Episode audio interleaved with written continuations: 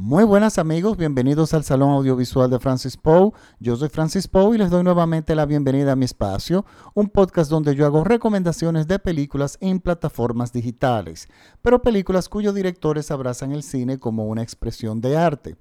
Para esta semana les traigo una recomendación de la plataforma de Netflix. Es una película reciente del año 2018 y el nombre de la película, como aparece en Netflix, es A Kid Like Jake. La traducción sería como un niño como Jake. De todas formas, yo voy a colocar el enlace directo de la película en mi página de Facebook, el Salón Audiovisual de Francis Poe, donde ustedes van a poder acceder directamente a ella. Miren, esta película está dirigida por Silas Howard. Este director tiene mucha experiencia en la televisión, viene del mundo de la televisión, que hoy en día no es como antes, que se veía la televisión como un, un medio secundario. Ahora con esto de las plataformas digitales han venido a tomar otra, otro giro, han, aumentado, su, eh, mejorado muchísimo su calidad. Y en esta película realmente el director eh, lo, lo prueba. El casting, eh, o sea, los protagonistas de esta película vienen del mundo de las series de televisión también. Tenemos a Claire Danes, que está estupenda en, esta película. Tenemos a Jim Parsons, que lo conocemos mucho por en el, en el papel de Sheldon en Big Bang Theory. Y tenemos también aquí a Amy, Amy Landecker, que la conocemos mucho como Verónica en Friends que también demostró ser una estupenda actriz, sobre todo en la serie Transparent, que evidentemente de ahí eh, ella, el director, fue la, conocía de esta serie. Miren, esta es una serie que yo estuve leyendo, esta película, perdón, estuve leyendo algo sobre ella. Hay muy poca información en las redes y la película me ha sorprendido, al principio me sorprendió, de que no tiene muy buena crítica, no en los críticos. Los críticos la han tratado bien, los críticos serios, muchos de ellos, otros no. Y el, pero el público no le ha gustado mucho, no eh, le ha dado poca puntuación en los sites como Internet Movie Database, donde la gente vota. Pero luego de yo ver la película, me doy cuenta la razón por la cual es la película a muchas personas no les gusta y es porque es un tema, toca un tema incómodo y un tema en que incluso muchas personas no creen. Pero es una realidad. Pero es una realidad que no la quiere enfrentar las personas. Muchas personas están desinformadas, muy desinformadas y no les interesa informarse. Y la película en ese sentido incomoda. Pero estamos frente a una película muy seria, muy bien lograda pero ¿qué nos cuenta esta serie? Eh, perdón, esta película. Esta película gira alrededor de Jake.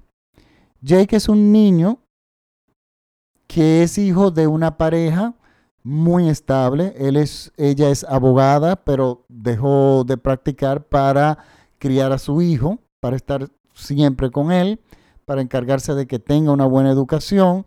Y el padre es un analista. Eh, un psicoanalista que, lógicamente, como los psicoanalistas, es un profesional y ganan bien. Estamos frente a una, eh, a, una pareja de clase media alta, muy educada, eh, con, mentes, con mentes muy abiertas, que tienen este niño que ya para en lo que transcurre la película, el niño tiene algunos 5 a 6 años aproximadamente. Pero el niño no es realmente el protagonista. El protagonista es la situación que gira, como dije al principio, alrededor del niño. Este niño, nosotros los espectadores, nos venimos a dar cuenta de que el niño evidentemente es un niño que tiene un, es, eh, no tiene la identidad de género que tiene no es la que le la que, con la que nació. O sea, él nació como niño y su identidad de género es de una niña. Eh, muchas personas no creen que esto es posible, eh, muchas personas creen que esto es un tema de educación, que esto es sinvergüencería y cosas por el estilo, pero es una realidad. No es una gran mayoría, pero es una realidad existente que le puede pasar a cualquier familia. Y resulta que nosotros, la película inicia con una búsqueda hasta cierto punto desesperada y más estresante de lo normal de la madre buscando una escuela privada para el niño. Es verdad que el niño es muy inteligente, que tiene la capacidad de tener una educación más intensa. Y esto en la ciudad de Nueva York, conseguir que te acepten al niño en una escuela privada es como prácticamente que te acepten en una universidad prestigiosa. O sea, el procedimiento de eliminatoria de, para tu poder calificar es, es muy riguroso. Son muchísimas pruebas, tanto a los padres como al niño. Son escuelas muy caras porque estamos hablando de que no es educación pública, sino educación privilegiada. Y resulta que tenemos a esta madre que está en esa búsqueda desesperada. El padre no está tan estresado como la madre, es una persona mucho más calmada, pero nosotros vemos las madres en, este, en esta, como una furia que nos incomoda, nos hace sentir bastante mal, pero ella está desesperadamente buscando esta escuela. Nosotros, entonces, ¿qué pasa? Todo esto gira alrededor de que los padres son personas con la mente muy abierta, se dan cuenta de que el niño juega con muñecas, que se viste de princesa, que lo único que le gustan son las películas de Disney de princesa, y ese tipo de cosas, que solamente juega con niñas eh, y tiene todas las características de una niña, pero ellos siguen aferrados al hecho o a la posibilidad o a un clavo caliente, como le digo yo, de que el niño está pasando por una fase, que él es un niño muy creativo, que tiene una imaginación muy grande, pero el verdadero nombre de lo que al niño le está ocurriendo, ellos no ni siquiera se atreven a planteárselo. Y estamos hablando en personas que se están, que están enfrentando esta situación en una ciudad como Nueva York, en un país como los Estados Unidos, que tiene muchísimos, eh, los derechos de, de los trans y de los homosexuales y todo eso son muy protegidos donde la sociedad está mucho más informada que muchísimos países eh, del resto del mundo sobre este tipo de cosas, ellos se mueven en un medio de clase media intelectual, donde las personas tienen información, donde la las personas que están alrededor se están dando cuenta de lo que está pasando incluso delante de ellos. Y estamos frente a personas que tienen mucho más facilidades intelectuales de educación para entender este problema y, y, enfrentarlo, y sin embargo no lo logran, o sea, están bloqueados, no lo quieren enfrentar y le están dando la espalda, pero su subconsciente se manifiesta. Y si el subconsciente se está manifestando en la madre, en el hecho de ella desesperadamente conseguir una escuela privada, porque en una escuela privada ella se siente más segura de que su hijo no va a ser maltratado, pisoteado, eh, humillado como pasan con los trans en la sociedad en general, porque esa información ella sí la tiene. Entonces ella, su subconsciente lo que está es protegiendo al niño y es lo que ella quiere. O sea, ella quiere que su niño esté en un ambiente que esté seguro fuera del hogar, porque dentro del hogar el niño está seguro. Con padres que son eh, muy cariñosos, que son afectivos, que tienen muy buena relación. Pero la historia cuando ese niño sale de esa puerta va a ser otra. Y los padres tienen mucha conciencia de eso y es lo que ellos no quieren enfrentar. Entonces ellos están aferrándose como a todas las ideas o todas las posibilidades de que el niño realmente no es así, que es una etapa, etcétera, etcétera. Pero incluso los, los profesionales tratan de discretamente de abrirle con mucho tacto, abrirle los ojos a los padres y ellos no quieren verlo por lo menos sobre todo la madre. Y es sobre esto que trata la película. Y eso es lo interesante y porque por eso esta película es muy inteligente. Porque es muy fácil tratar el tema poniendo al niño a sufrir, o sea, tomándolo como personaje. Es más fácil tú crear esa empatía por, sobre el niño que realmente es el que va a estar en la sociedad, es el que va a sufrir la discriminación y todo eso. Pero esta película da un giro diferente. No enfoca la, la, la película y la historia se enfoca en los padres que con todas las ventajas que ellos tienen en comparación con el resto de los padres del mundo, siempre van a tener, están teniendo problemas con enfrentar este tema de la identidad de género de su niño. Entonces es, es un tema de por qué. No porque no lo quieran, no porque no de repente no lo vayan a apoyar, es que saben que el camino que le toca a ellos caminar con su hijo es tortuoso y largo. Y esto es una realidad. O sea, las familias que tienen eh, hijos trans tienen dos opciones.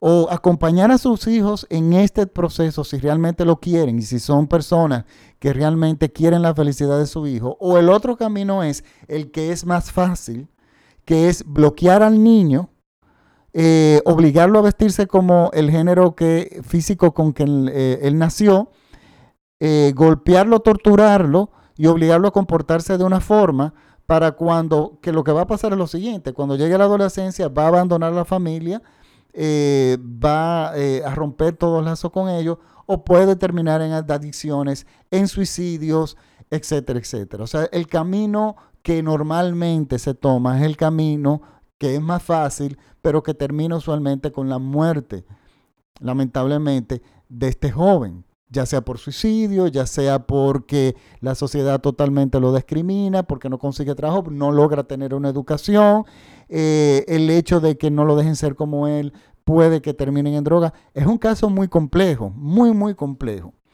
Y esta película trata sobre eso. Tiene diálogos, discusiones entre los padres interesantísimas, eh, muy sólidas. Eh, muy buenas actuaciones. Eh, está la, actriz que hace de la madre de Jake, eh, Claire Danes, ella está estupenda. porque es una madre que realmente quiere a su hijo y está preocupada, pero no tiene las herramientas, a pesar de que es una persona muy educada, pero no sabe cómo empezar, no sabe cómo enfrentar aquello.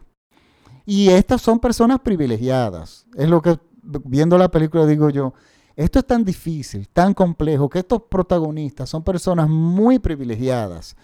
El niño es privilegiado y sin embargo sabemos que el camino no, será, fácil. Y yo no recuerdo ninguna película que trate el tema de esta forma.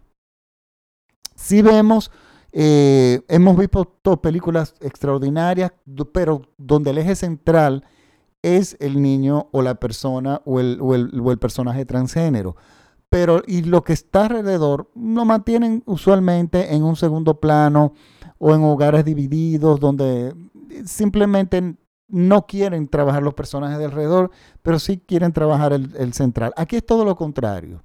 Aquí simplemente se nos da la suficiente información para que nosotros, espectadores, entendamos eso. Ahora, de ahí viene, yo entiendo ahora que es la razón por la cual muchas personas no le ha gustado la película porque eso es un tema tan nuevo relativamente, donde la gente está tan desinformada, donde hay tanto que aprender, porque no es lo mismo sexualidad que identidad de género, eso le da mucha, mucho trabajo a la gente entender que eso existe. Pero como son minorías, como no son grandes, eh, no es tan común, aunque es más común de lo que nosotros no pudiéramos imaginar, resulta que muchas personas no creen en la situación de este niño y criticarán a las criticarán la película y criticarán a los padres por las decisiones que durante la película estarán haciendo. Porque es increíble, o sea, yo me he tocado con personas muy estudiadas, personas muy formadas, que simplemente no creen en eso. Y ahí están los números, las estadísticas que por supuesto no se atreven a tocar, porque no, les, no quieren enfrentar eso ni documentarse en ese sentido, pero bueno, eso es una realidad que está ahí. Y esta película la toca. Y la toca en una forma eh, muy incómoda, que es tocando a los familiares. Y tocando a familiares que son privilegiados, que son personas estudiadas, con una capacidad de cariño muy grande, una relación estable, en una ciudad avanzada, como la ciudad de, eh, de Nueva York, en ese tipo de cosas. Y sin embargo nos demuestra que el camino no es sencillo, aún ellos teniendo todos los privilegios que se pudieran tener para enfrentar esta situación a favor del niño, de la felicidad del niño. La película es, a mí me encantó, es una película estupenda y es la última película que vamos a recomendar, es la en el año 2019, una película que nos deja pensando, que yo espero que inspire a, a todos los padres a pensar, porque es una realidad del mundo y son seres humanos que tienen derecho a vivir. Este es el este último podcast. Estamos. Eh, lo, bueno, lo subí un poco tarde, debió haberlo subido dos días atrás, pero ustedes saben que he sido víctima de las comidas navideñas. Eh, literalmente yo creí que me iba a morir hace dos días eh, de una intoxicación alimentaria, pero bueno, no, estamos aquí. Mi compromiso sigue aquí siempre con ustedes. Este es el último podcast de 2019, o sea que el Salón Audiovisual de Francis Paul le da muchísimas gracias por la sintonía, pero al mismo tiempo les desea un feliz año un feliz año nuevo, donde caminemos juntos entre, en, las plataformas digitales para seguir viendo cine bueno. Les recuerdo que este programa es escuchado en todo México vía radiola.com.mx. Un saludo a mis seguidores mexicanos, a mis amigos de Radiola.